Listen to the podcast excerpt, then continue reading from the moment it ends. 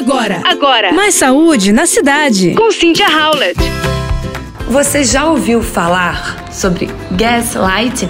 Essa palavra tornou-se popular nos últimos anos devido à conscientização sobre problemas de saúde mental e dinâmicas de poder nos relacionamentos interpessoais. Esse termo é usado para se referir a uma forma de manipulação psicológica na qual uma pessoa tenta fazer com que a outra duvide de sua própria realidade. Em uma coluna de opinião para a CBS, a psicóloga Courtney S. Warren, que também é médica da Escola de Medicina de Harvard e especialista em vícios amorosos, revela quais são as frases mais frequentes usadas por manipuladores para abusar daqueles ao seu redor. Então fique atento. Primeira frase: Você está agindo como um louco ou uma louca. Segunda: Você está exagerando.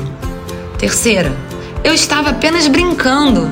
Quarta, você que me obrigou a fazer isso. E por último, se você me amasse, me deixaria fazer o que eu quero. Portanto, se você ouve uma dessas frases em excesso, procure ajuda. Essa relação pode não estar te fazendo bem. Você ouviu Mais saúde na cidade. com Cynthia Howlett.